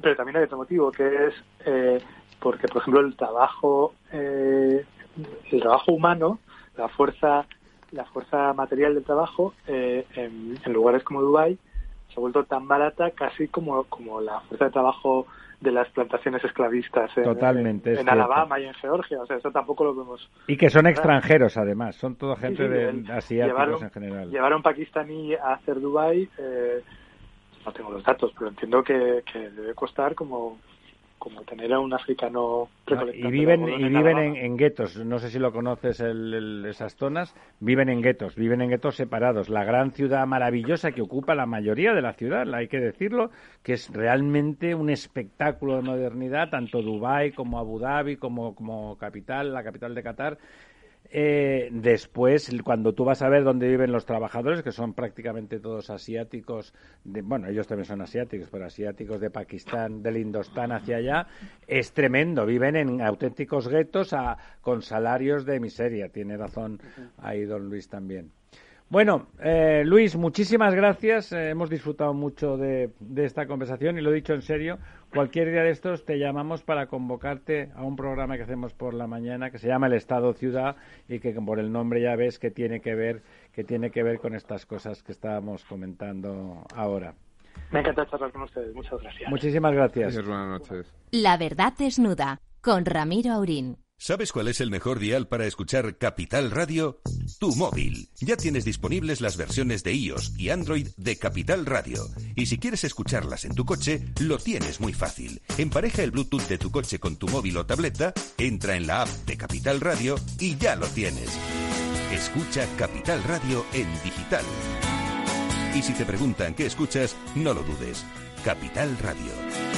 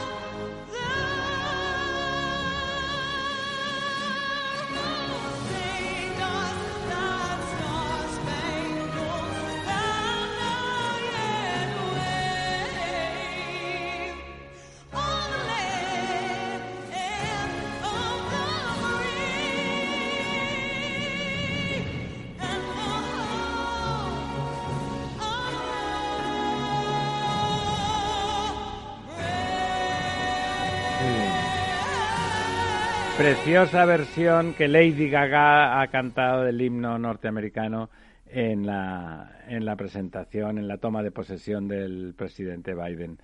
Es un muy bonito himno. Nos decía don Ramón en Love de Record que es una canción irlandesa de Francachela, de Francachela, parece que de Francachela, es en cualquier caso una preciosa, una preciosa melodía que hoy eh, ha cantado Lady Gaga y nos ha gustado compartir con, con ustedes. A, bueno, mí, a mí me ha recordado cuando aquella cantante francesa, cuyo nombre no tengo ahora en, la punta de la lengua, cantaba la marsellesa, ¿se acuerdan? Una cantante con la voz muy pastosa, muy célebre.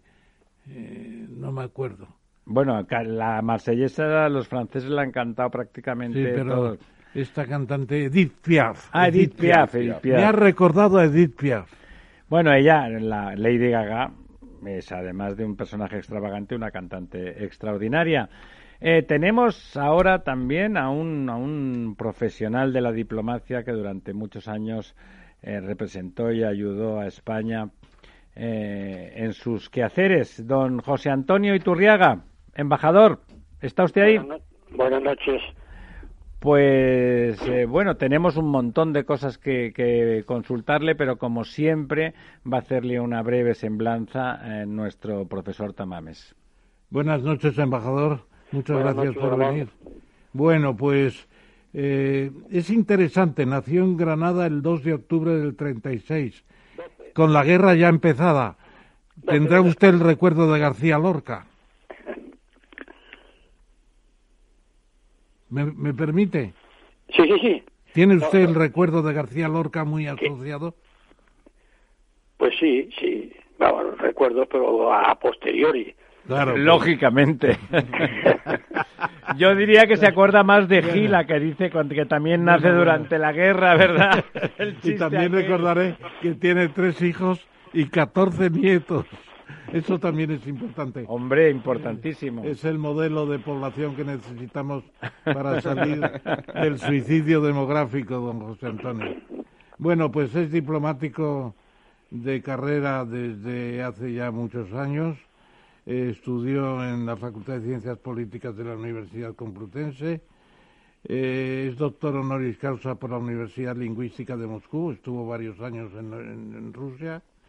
Y además eh, digamos que ha sido embajador en Irak, en Irlanda, embajador presidente del Consejo Superior de Asuntos Exteriores y embajador en la Federación de Rusia entre 1997 y 1999, los años de Yeltsin, asesor para seguridad y desarme, asesor para el Ministerio de Asuntos Exteriores en el tema de Gibraltar, tiene muchos artículos sobre Gibraltar.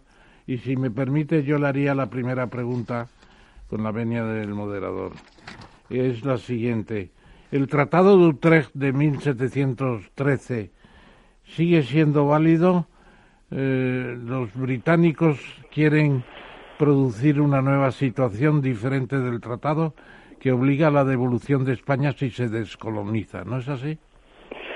Bueno, el tratado sigue plenamente válido, eh, porque precisamente eh, eh, es la única base que tiene eh, Gran Bretaña para seguir ocupando el peñón.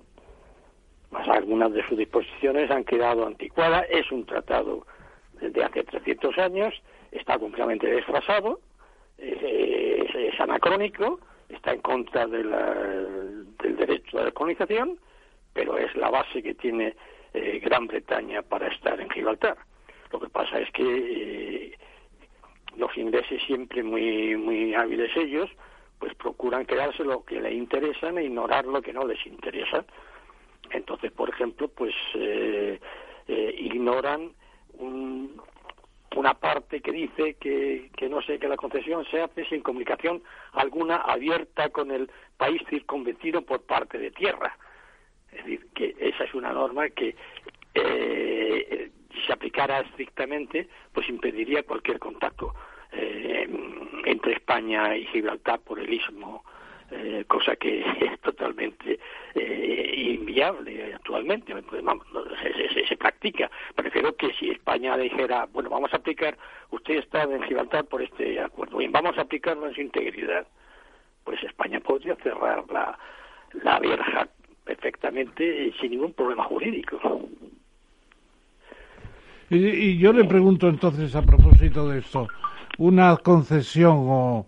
Yo, yo creo que además del tratado los ingleses o los británicos están ahí por la fuerza, porque claro, si España hubiera tenido más fuerza en tiempos de Carlos IV, Carlos III, cuando los sitios de Gibraltar que se crearon baterías acuáticas especiales, etcétera, eso lo habríamos recuperado como se recuperó eh, Menorca, ¿no? Eh, pero lo que sucede es que la concesión que se le hizo durante la Guerra Civil Española de dejarles construir el aeropuerto, Franco lo dejó. Eso fue terrible porque el aeropuerto le dio mucha vida a Gibraltar, ¿no es así? Sí, es que en realidad hay dos, hay dos Gibraltares. Hay un Gibraltar que está específicamente mencionado en el Tratado de Utrecht, que es el de la ciudad y el castillo, y luego está la parte de, del istmo o de medio istmo, en el cual eh, Inglaterra se expandió con motivo precisamente de una pandemia de la época de una peste y mm, pidió por por por caridad por un humanitario un, principio humanitario que le dejaran sacar a los heridos a los enfermos más allá de los de la frontera de la muralla del de la ciudad. Y luego se quedaron allí y fueron expandiendo y han ocupado la mitad del istmo y sin ningún derecho. Eso es simplemente quonominor leo, porque me llamo León, porque soy la gran potencia. O sea que, y es justamente en esa parte del istmo que donde construyeron el aeródromo. En tiempos de Franco con la guerra. Sí, sí, durante la, durante la guerra. Y fueron ellos además los que construyeron la verja me parece que fueron los franquistas malísimos los que consiguieron una, una verja para impedirle a los gibraltareños que se pasearan por la costa por la costa del sol. No, no, fueron los, los ingleses que cerraron lo que les parecía que era su zona de influencia y, y establecieron esa, esa, esa verja y ocuparon el, el, territorio y eso no tiene ninguna base jurídica. Y, y don José Antonio, soy, soy Lorenzo Dávila. ¿Y cómo queda ahora Gibraltar eh, tras este, este, esta salida brusca eh, con un acuerdo eh, de mínimos al final con el Brexit? ¿Cómo, cómo, cómo hemos quedado? Bueno, todavía está porque por, por, por, ver cómo queda, puesto que lo que se ha acordado el último día de año fue simplemente lo que en términos diplomáticos se llama un non-paper, es decir, es una, un entendimiento entre España y, y, Gran Bretaña sobre el futuro de Gibraltar, con base a un acuerdo que tendrá que firmarse entre la Unión Europea y el Reino Unido sobre Gibraltar. Pues, ¿Sin participación de España ese acuerdo? ¿Perdón? ¿Sin participación de España en el acuerdo de la Unión Europea? Bueno, eh, España participa en cuanto miembro parte de la Unión Europea, pero no, no negocia directamente. no bilateral, no bilateral es una, es una, es una negociación entre, de un lado, la Unión Europea, de la que España forma parte, y que hay que decir que la, que la Unión Europea en este caso se ha portado bastante bien con España y le ha concedido una especie de derecho de prioridad eh, en el tratamiento con, con Inglaterra sobre Gibraltar, diciendo que nada pretendía, eh, Gran Bretaña pretendía acordar con la Unión Europea lo que fuera sobre Gibraltar y la Unión Europea ha aceptado que no se podrá eh, decir nada sin el acuerdo de España. O sea que ahí tenía España una posición, bueno, sigue teniéndola, una posición fuerte que no parece que el gobierno tenga mucho interés en, aprovecharse de ella. No, parece. Porque se ha concedido ya el estatus de tratado de Schengen a los gibraltareños y a los... todavía no se le ha concedido nada. No se ha concedido, pero está funcionando ya con una, una tarjeta que han emitido. Eh, simplemente ha habido un, un, un, acuerdo de principio entre España y Gran Bretaña y sobre cuál sería esta situación. Es una situación totalmente anómala, porque es que, o sea, Gran Bretaña, como siempre, pues presumiendo de prepotencia, decidió que quería salir de la Unión Europea y se marchó dando el portazo y está el Brexit. Bueno, entonces, ahora resulta que una consecuencia de ello es que dejaba a los, a los gibraltareños, a Gibraltar, en una posición imposible, porque eh, se quedaba eh, fuera de fuera de, la Unión Europea y por consiguiente en su dependencia total y absoluta de paso por por España hacia la Unión Europea, pues pues si, si, si Inglaterra se marchaba, vamos, Gran Bretaña se marchaba como se ha marchado, se quedaba un poco colgado de la brocha. Y entonces, eh, en vez de decir, bueno, ustedes, señores británicos, han tomado una decisión con asuman, ¿no? Razones que sean, asuman ustedes las consecuencias. Pero no, ahora dicen, bueno, pero vamos, ahora protestan los llanitos, bueno, vamos a buscar una fórmula para estos señores. Entonces pretenden que se les conceda un derecho que no tenían cuando Inglaterra, cuando Gran Bretaña era parte de la Unión Europea. Y es que les concedan un estatuto especial para que un país que ya no es miembro de la Unión Europea pero que sigue siendo miembro de Gran Bretaña, eh, quede en cierto modo vinculado con la Unión Europea y se beneficie del espacio europeo. Es una, es una que es, increíble, o sea que es, es, un, es un, un, tratamiento especial eh, favorabilísimo a, a Gibraltar y que España parece ser que tolera, el gobierno español parece que tolera, le parece muy bien. ¿No le parece, don José Antonio, que tendría sentido que España mirara el funcionamiento y el modelo que se está produciendo con Irlanda del Norte y cómo la, Irlanda libre, la Irlanda republicana, está justamente jugando al revés, está jugando para que todo eso vire hacia su pendiente, ¿no? Para que lentamente la, posición, eh, la posición de Irlanda del Norte se vaya cada vez tengan más ganas de ser irlandeses del sur, vamos a decirlo así, porque lo de ser de la Unión Europea, más allá de rancios victorianismos trasnochados, la verdad es que es un buen negocio para, para cualquiera. ¿Le parece que sería un, un, modelo a mirar, es decir, intentar intentar llevar a nuestro molino el agua de las necesidades gibraltareñas? Bueno, yo creo que son, dos situaciones completamente distintas que no tienen nada que ver. Yo he sido embajador en Irlanda, conozco bastante bien el, el, problema.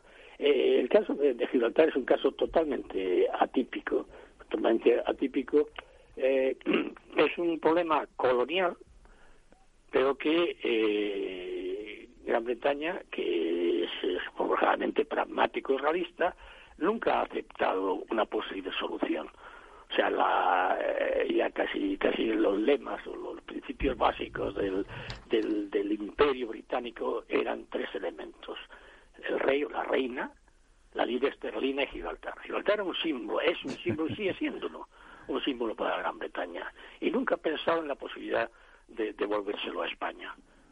Yo no sé si usted tiene eh, seguramente el conocimiento de los detalles últimos de la negociación con los eh, por ejemplo, con el presidente Aznar.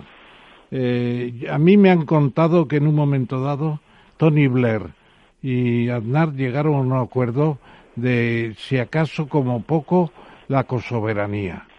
Me dijeron eso. Y luego se estropeó la cosa porque Blair iba mucho al sur de España, le gustaba mucho el flamenco, a su mujer también, y se hizo muy amigo de Aznar. Bueno, pues ¿Y qué ha pasado después? ¿Por qué se ha enfriado tanto esa negociación que estaban a punto de anunciar, dicen? Bueno, y antes ya se había, se había producido un acercamiento en la época eh, en que estaba Oreja del ministro de Asuntos Exteriores y Lord Carrington, el, embajador, el ministro de Asuntos Exteriores británico, a raíz de la declaración de, Lisboa, en que también se, se acercaron bastante las posturas y cuando estaba la cosa a punto ya eh, empezaron a negociar surgió el incidente de las eh, Malvinas, el, ataque de, eh, de Argentina, el intento de ocupar las Malvinas, entonces hubo la reacción británica y la señora Thatcher pues pues pues eh, pues se volvió con la bandera de Britain's All Britannia Rules the Waves. Entonces el acercamiento quedó congelado. Eh, luego, en la época de, como bien ha dicho, en la época de, Blair y de, y de Aznar, pues también se acercó, se acercó un poco la, eh, esta posibilidad, que además es una fórmula, como es la de la cosoberanía, que, que, debería complacer a todo el mundo, porque estamos yendo a la situación actual.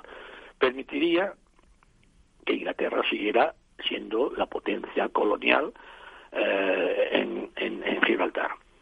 Eh, llegaría a un acuerdo con España para seguir con su base militar, que sigue siendo importante para Gran Bretaña. Eso para Inglaterra.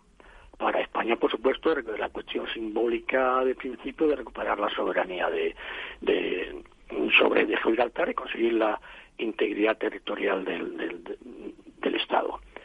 Y para los gibraltareños, pues ¿qué más quieren? Lo mejor de los dos mundos, ¿verdad? Eh, esto siempre han estado en el mejor de los mundos, porque gozan de todos los derechos y ningún, ninguna obligación. Pero claro, si se les, ¿qué es lo que quieren? Pues, pues, pues si quieren tener la ciudad inglesa, que se tenga la ciudad inglesa. Que quieren conservar el idioma inglés, que conserven el idioma inglés. Que se le dé un régimen especial, estatuto, manteniendo sus, sus instituciones, sus tradiciones. Que se, España está dispuesto a concederle todo a Gibraltar salvo el hecho de que no tienen derecho a una parte del territorio de España. Y sin embargo no lo aceptan. Pero no lo aceptan porque tenían detrás al, al, a la gran potencia de, Gran Bretaña que nunca ha jugado limpio. Ya, eh, le, voy a explicar cómo ha evolucionado la situación. España incluso en la época del franquismo, sobre todo con gracias al ministro Castilla y a su equipo, hicieron una labor impresionante desde el punto de vista jurídico, consiguieron, a pesar de ser España una pestada en esos momentos internacionalmente, consiguieron que las Naciones Unidas le dieran la razón y que adoptaran una resolución, exactamente la 2070-20 de 1965, por la cual instaban a Gran Bretaña a que eh, en negociaciones con España para resolver la descolonización de Gibraltar. Y um, ya después, en otra solución, la 2070-20, le incluso le pone la fecha de que para el 1 de octubre del 69 terminen las negociaciones y concedan la, la integración de Gibraltar en España. Entonces, ante esa resolución, esas resoluciones favorables a España, ¿cómo reacciona Gran Bretaña? Pues le otorga una constitución a Gibraltar, que es un pueblo de treinta y tantos mil habitantes, lo considera casi como un Estado, nombra al alcalde ministro principal y introduce en el preámbulo perdón, una cláusula la que dice que el gobierno de su majestad no concretará, no concretará acuerdo alguno, perdón, en virtud del cual el pueblo de Gibraltar pase a depender de la soberanía de otro Estado contra su voluntad libre y democráticamente expresado. ¿Qué hace Gran Bretaña? Convierte el un problema de colonización en un problema de autodeterminación y se saca de la manga un derecho inexistente por parte del pueblo gibraltareño, que no era el pueblo primitivo, que fue expulsado de Gibraltar y se refugió en San Roque, sino una población de aluvión, y le concede a esa población un derecho de libre determinación y un veto para cualquier posible acuerdo con España. Y eh, eso es lo que ha permitido que se ha ido creciendo con la anuencia o con la connivencia del gobierno español o algunos gobiernos españoles que empezaron por eh, la, tesis tradicional de España es que en las negociaciones con, con, con Gran Bretaña había dos estados y, y, y, cuatro voces. Es decir, estaba Gran Bretaña con Gibraltar dentro de su delegación y España con el campo de Gibraltar y, eh, y, eh, posteriormente la, la autonomía autónoma andaluza pero era un, unas negociaciones bilaterales entre dos estados, el estado colonizador y el estado colonizado.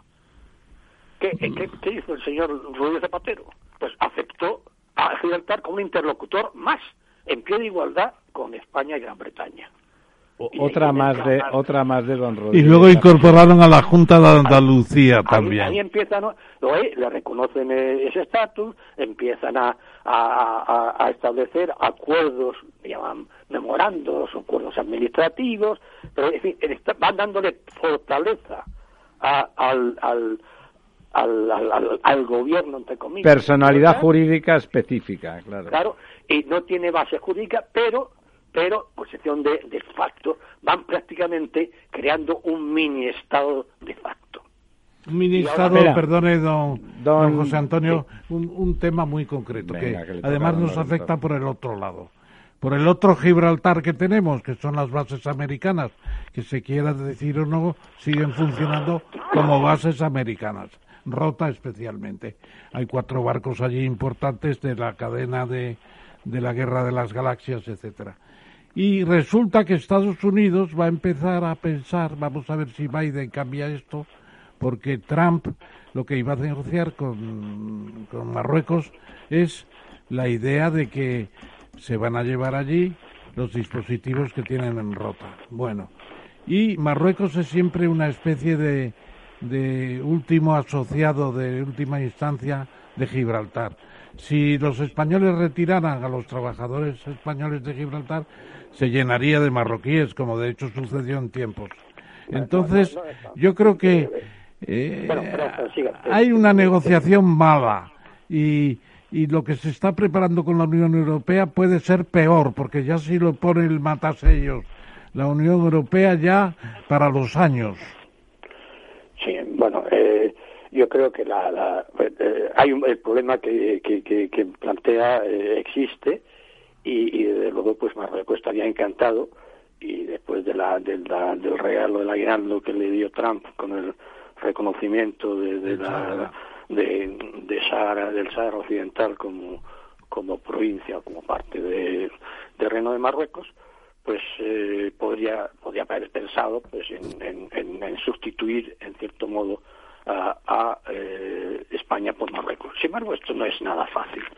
Y eh, debo decir eh, que lo, la cuestión no, no son comparables lo de la base de, de Rota eh, con, lo, con lo de Gibraltar. O sea, es en absoluto. Un, acuerdo entre dos estados soberanos que, que ceden sin ningún tipo de cesión de soberanía, sino bien el uso unas facilidades en un puerto español.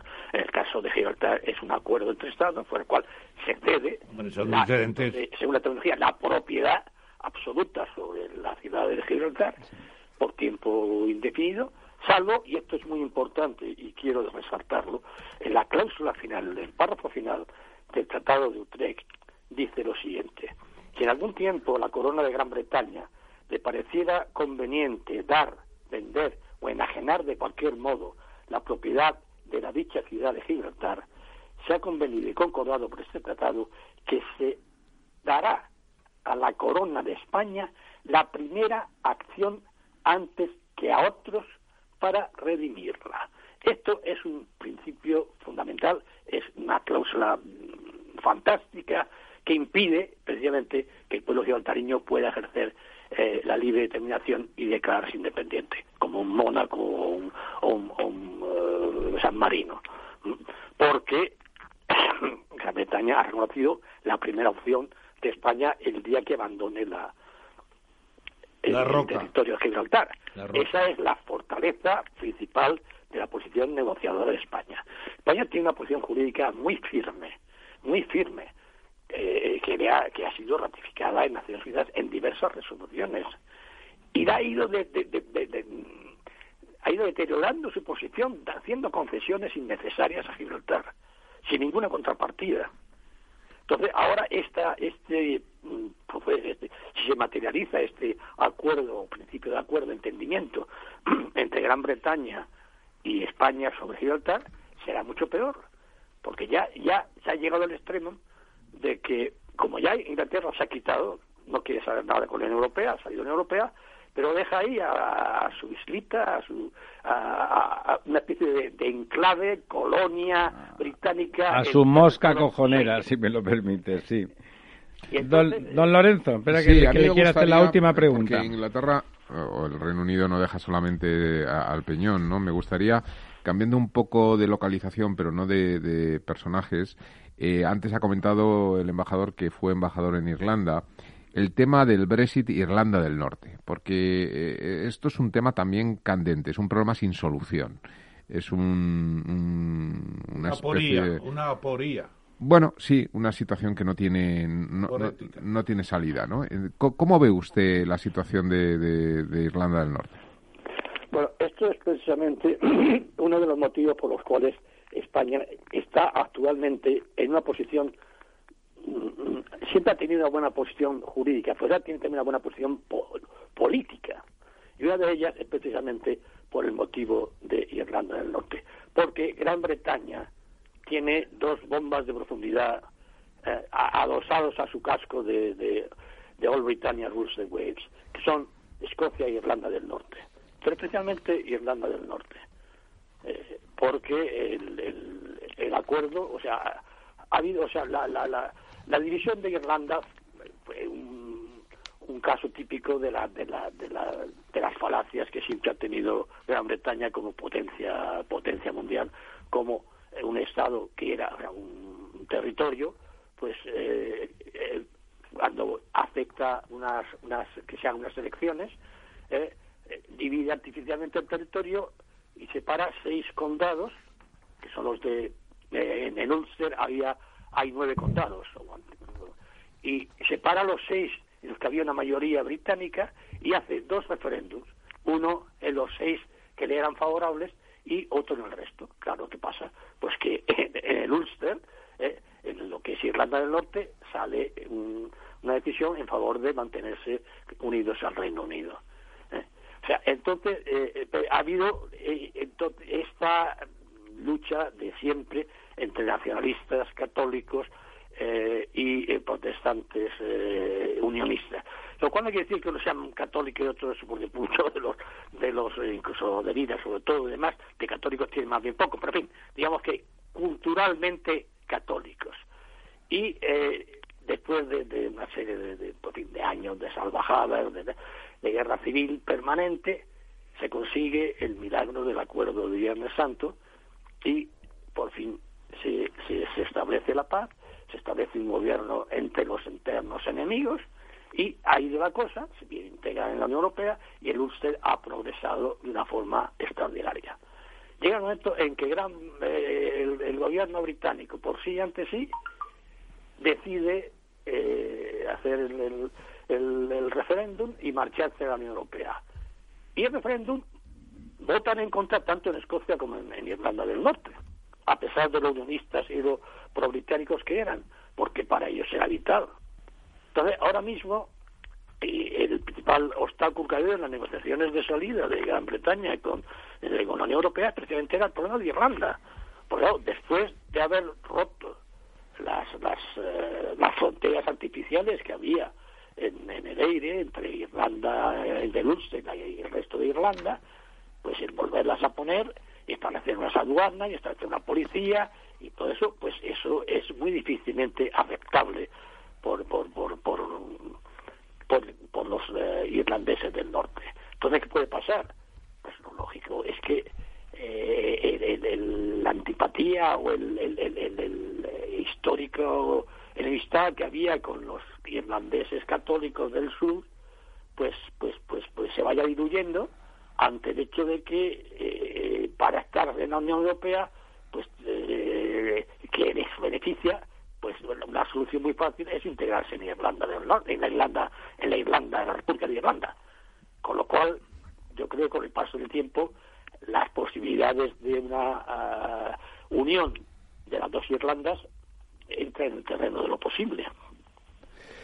Estupendo. Si le parece, embajador, muchísimas gracias. La verdad es que oír hablar de la diplomacia de hechos, no solo de la de derechos, con de la voz, de la mano de una voz autorizada y profesional, y profesional como, como la suya, es siempre un placer y una fuente de conocimiento.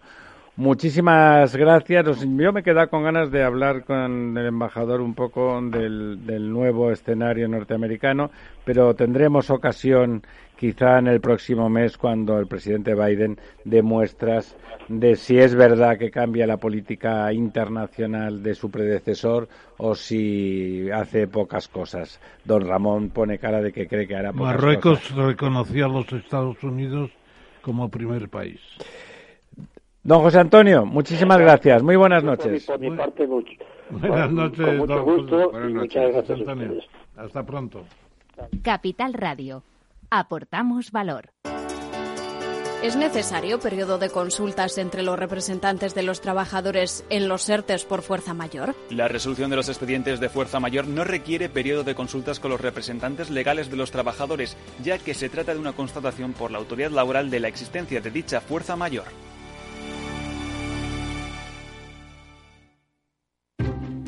Inversión inmobiliaria acompaña al mercado inmobiliario en este nuevo ciclo. Todos los jueves de 10.30 a 13 horas, el inversor encontrará las claves para realizar su mejor inversión. La mañana de los jueves en Capital Radio tomamos el pulso al sector inmobiliario. Noticias, análisis de mercado y debates donde los protagonistas del sector podrán contar en primera persona los retos a los que se enfrenta el ladrillo. Inversión inmobiliaria pone la voz al sector inmobiliario. Aquí, en Capital Radio.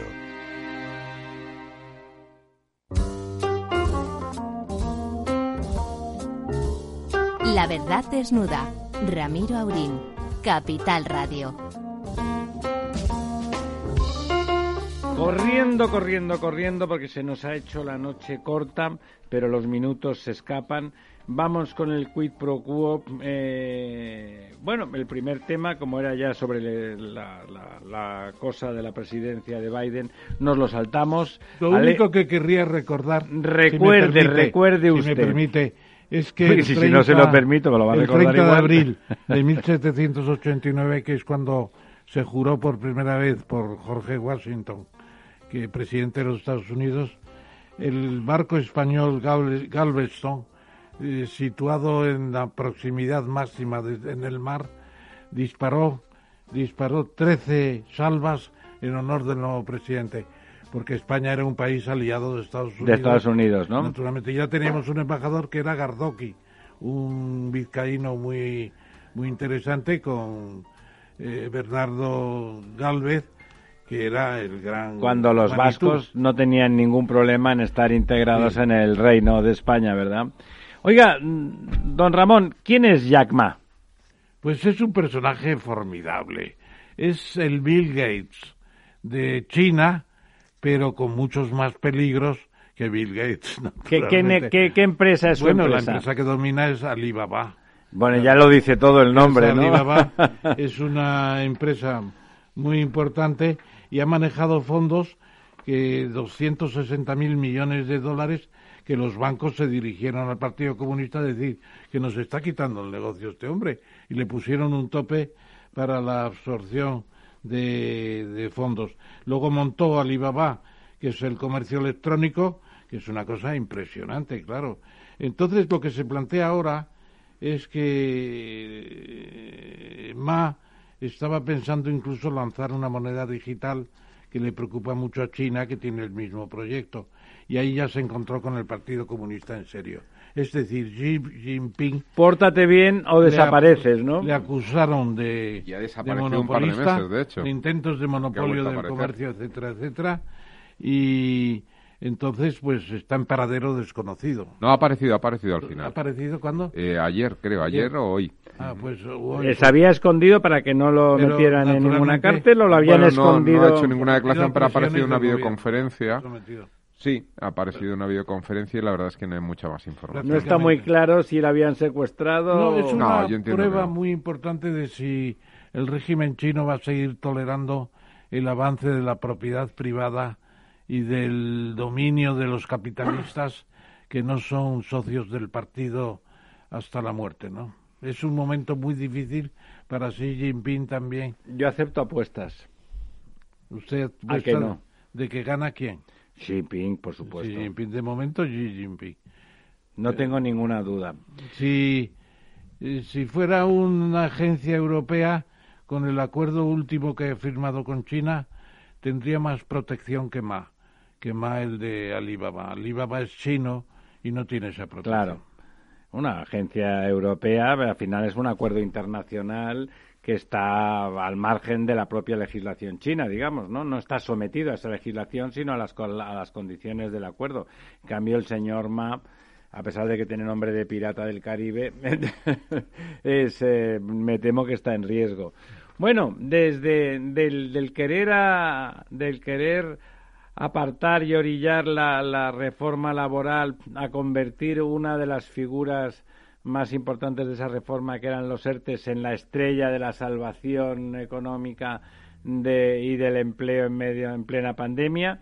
Eh, bueno, han- ha habido una solución sin, sin- de continuidad absoluta y al mismo tiempo, de forma absurda, siguen diciendo en algunos ámbitos del gobierno que eso que hay que quitar la que hay que cambiar la reforma laboral, que eliminarla y al mismo tiempo siguen utilizando una herramienta fundamental y además la prorrogan hasta el 31 de mayo. Yo Lo es cual que creo, nos no- parece bien, ¿no, don Ramón, que lo prorroguen? Sí, pero creo, eh, sinceramente, don Ramiro, que eh, Yolanda Díaz ha aprendido mucho de Fátima Báñez. Lo dice- lo ministra dice por los modelitos como estupendos que lleva. Aparte de los modelitos, que los lleva muy bien, por cierto, pues eh, ha aprendido a entenderse en el diálogo social. Se da cuenta de que aunque esté en el PC y dentro del grupo de Unidas Podemos, pues ella tiene un margen de, de maniobra muy bueno y que está siendo muy útil para la causa Sí, de la está UP. negociando, pero sigue diciendo barbaridades, ¿eh? Dices luego negocia, barbaridades, luego pero al negocia. final firma. Firma los acuerdos, se prorroga, se mantiene la prohibición de despidos, que es una cosa que los sindicatos querían eh, mantener, y ya eh, Y bueno, la crean- COE quería retirarlo. crean empresas zombies, pero- ¿eh? empresas zombies, Sí, que, que que el no día que ten- quiten eso simplemente Claro. se hundirán y Santas Pascuas, Claro, ¿no? son 700.000 personas las que dependen de esto y del coste de aquí al 31 de mayo, cálculos que hace el gobierno pero que no nos da los datos, son 5.500 millones más de ¿No le parece que, debería social. de haber también un apoyo, como ocurre en, en otros países como Alemania, a las empresas que, como la hostelería, que directamente se han quedado colgados de la brocha como decía el embajador antes hablando de Gibraltar, eh, el sector de la hostelería sigue teniendo que pagar sus impuestos, no tiene ayudas muy específicas, salvo lo de los ERTE. Las familias que prácticamente no pueden estar en ERTE porque son mm, todos propietarios y no reciben nada, no se está teniendo en cuenta que la pandemia afecta muchísimo más a unos que a otros. Simplemente van a la cosa 700.000 votos son muy importantes, nos van bien con los ERTES, pero en cambio la destrucción de tejido económico se produce igualmente. No, ese residuo de 700.000 personas en los ERTES es puro turismo, es pura hostelería, desde luego. Eh, las empresas digamos. Pero los empleados, no, los, no los empresarios. Las empresas fabriles básicamente se han separado ya, han conseguido reactivar, pero el caso de la hostelería es terrible, ligada al turismo extranjero que no arranca, claro.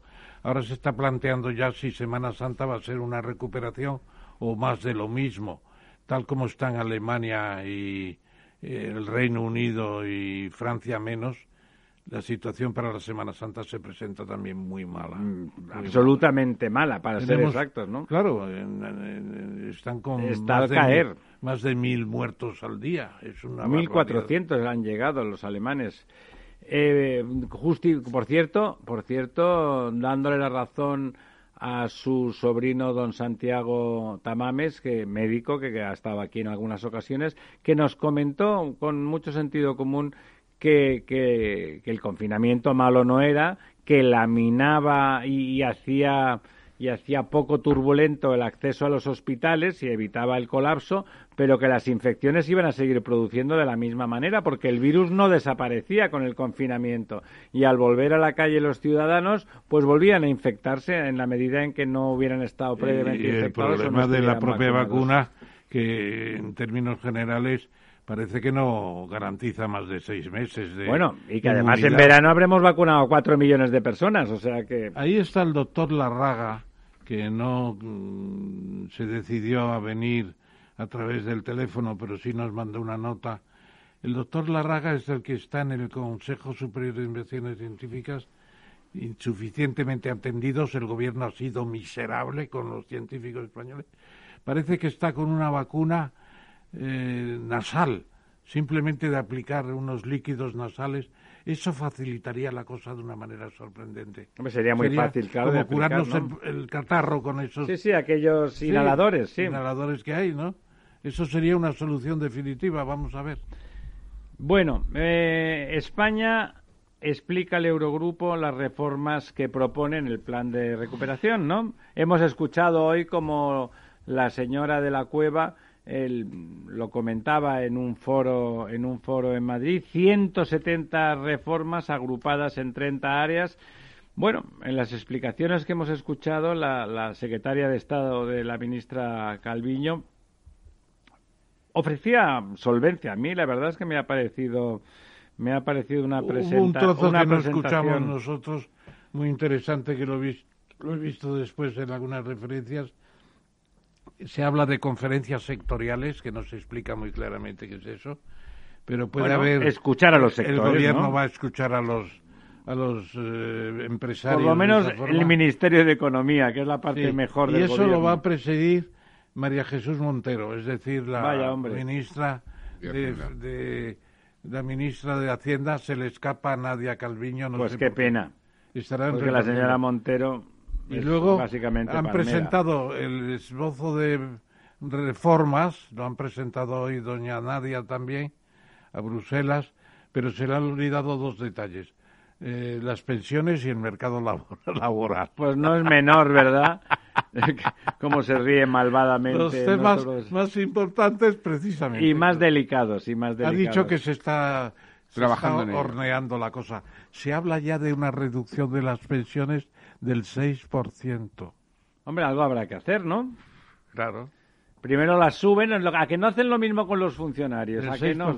a que no. Bueno, por lo menos, y, atendiendo un poco a lo que hemos oído de la señora Coas, eh, parece ser que al menos hay un plan, ¿no? Es decir, esto, un plan con números, un plan un poquitín serio. Y además que, ah, bueno, yo que la estaba escuchando, pues transmitía bastante, efectivamente, seriedad. Sí, en solvencia. Cuanto a que, solvencia en cuanto a que se estaban trabajando en esas 170 reformas para hacerlo desde un punto de vista más técnico, cuantitativo. Es decir, que, bueno, a mí en ese sentido me parece muy positivo.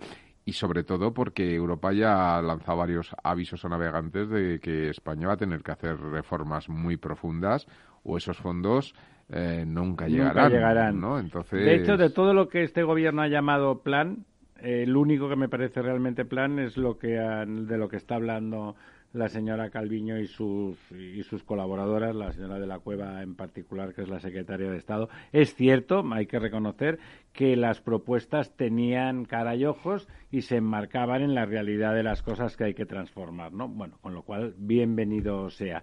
Y le voy a robar a, a la propuesta de don Ramón la buena noticia, porque es una noticia la que tengo que comentar eh, de Ah. la casa, que son los, la tercera edición de los premios Capital Radio, que este año se han intentado dar a eh, empresas y organizaciones que han colaborado particularmente, que se han comprometido, que han tenido éxito eh, particularmente en la lucha contra la pandemia, cada uno desde su, desde su punto de vista. Por supuesto, eh, por supuesto, el, el primero ha sido la organización médica colegial, como es muy lógico. De hecho, los premios se han dado discretamente de asistencia por el tema de la pandemia, se han dado en el propio colegio de médicos. Eh, por supuesto, la profesión médica, los sanitarios en general han tenido y están teniendo que hacer un esfuerzo superlativo y, eso pues habría y hay que seguir reconociéndolo. Se ha comentado también eh, esto, a ver qué le parece a don Ramón, estoy seguro que del primero le parecía bien, al ICO, el Instituto de Crédito Oficial, por su papel en la financiación del tejido empresarial avalando los créditos. ¿Le parece que se lo merece el ICO? Pues tengo mis dudas, porque claro, el ICO al fin y al cabo es un instrumento del Estado, es el, la- el, el agente del Tesoro para muchas cosas. Pero bueno, es, un, esos es créditos, un banco ¿no? público, bueno, pero avalado porque avala el Estado. Hombre, Lo que hace el ICO claro, por supuesto. es instrumentar la cosa. Pero en fin, dentro de los problemas que hubo desde el principio con el papeleo, la cosa no ha quedado tan mal. Se han dado como 900.000 operaciones con un total de, me parece que son de 110 millones, porque queda la parte de economía digital que va separada. Eh, Bueno, pues Cal- no, no me parece mal. CaixaBank, que dice que dicen nuestros compañeros que también han hecho una labor eh, para paliar los efectos sociales y económicos de la pandemia importantes. Bueno, ahí está detrás, en la sombra luminosa, se podría decir, Isidro Fainé como presidente de la fundación, que es la propietaria de la mayor parte de CaixaBank, claro. Bueno, yo creo que Fainé es un personaje de mucha de mucha historia y muy Muchas larga. aristas, muchas y, aristas. Y yo creo que capaz y eficiente. Eso no se le puede También se ha premiado el esfuerzo transformador de Mapfre. Se ha premiado también a Vodafone por, por ser el avanzado en España del despliegue del 5G. Eso es cierto. 5G, que es una tecnología que a don Ramón le tiene el corazón robado. El corazón robado a L'Oreal, a L'Oreal España por su compromiso mm, muy muy concreto y muy decidido por, por hacer una industria sostenible y los compromisos 2030 y todo lo vinculado con, con la sostenibilidad. No, ahí le puedo decir que tuve una nieta eh, trabajando una temporada en L'Oreal y me certificó que son la única empresa importante de eh, investigación en temas dérmicos, sobre todo la piel. Sí, que son- Eh, han, han- han investigado muchísimo. Es una gran empresa Una gran y empresa. parece que está bien dedicada ahí. También, como hay bastantes premiados, subrayamos los más importantes. A Suez, Akbar en España, sé que por la excelente gestión del agua en, en- en el momento de la pandemia. Y del canal de Suez, ¿no? Y no, no.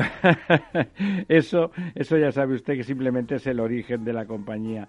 En, en España, la verdad es que Akbar ha sido pionera y, ha tenido casos de singularidad muy grandes en la gestión de- y además, del agua. Y además también fue pionera en todo el tema del seguimiento de la pandemia a través de las aguas Exacto, residuales. ¿no? sigue, sigue siendo en ello y, en la- en- y lo está aplicando, por ejemplo, en Madrid. Madrid, precisamente, hay alguno más, pero el Ayuntamiento de Madrid eh, también ha sido premiado por la excelencia en la gestión de, sus de los recursos públicos durante la pandemia. Es un hecho que José Luis Martínez Almeida, Almeida perdón, ha conseguido justamente eso que se reclamaba desde Estados Unidos, la unidad, la unidad también con la oposición. Amigas, amigos, Bueno, las- permítame usted que le pregunte una cosa. acabe, corra, que se va. ¿Qué significa Filomena? Filomena, señora gorda y estupenda. Amada dama. Amada dama, ¿visto lo que yo estaba diciendo? Buenas noches, amigas y amigos.